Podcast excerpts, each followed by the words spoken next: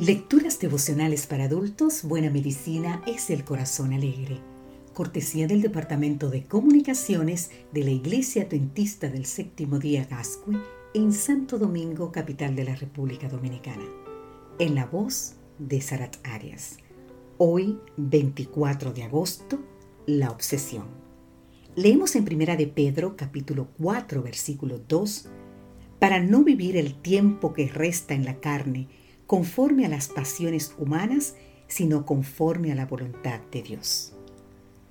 El apóstol Pedro hace en esta carta un inventario de los problemas humanos universales e insta a los creyentes a que abandonen el camino de la inmoralidad y sigan los pasos de Jesús.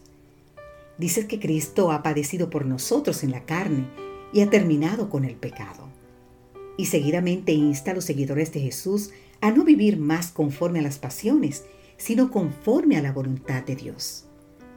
Curiosamente, la palabra griega que Pedro utiliza para referirse a las pasiones humanas es epitomia, que se acapara una serie de conceptos íntimamente relacionados con la adicción.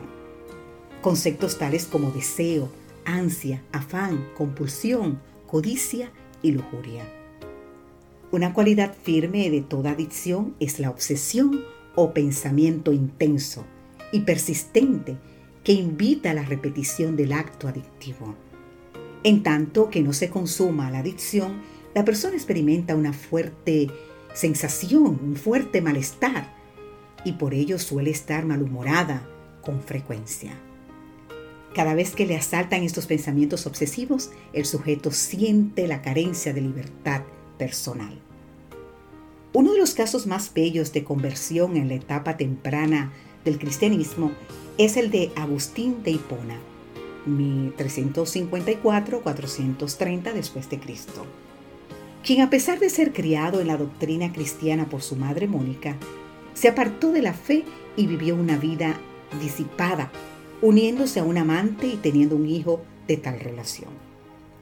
Sus creencias pasaron de una a otra filosofía, siempre de contenido pagano. Pero un día, cuando se encontraba solo en un jardín, sumido en una inmensa tristeza, oyó una voz de niño que decía, Toma y lee. Agustín miró alrededor y vio un pergamino, un ejemplar de la epístola de Pablo a los romanos, el cual decía, Andemos como debía, honestamente, no en glotonerías y borracheras no en lujurias y libertinaje, no en contiendas y envidia.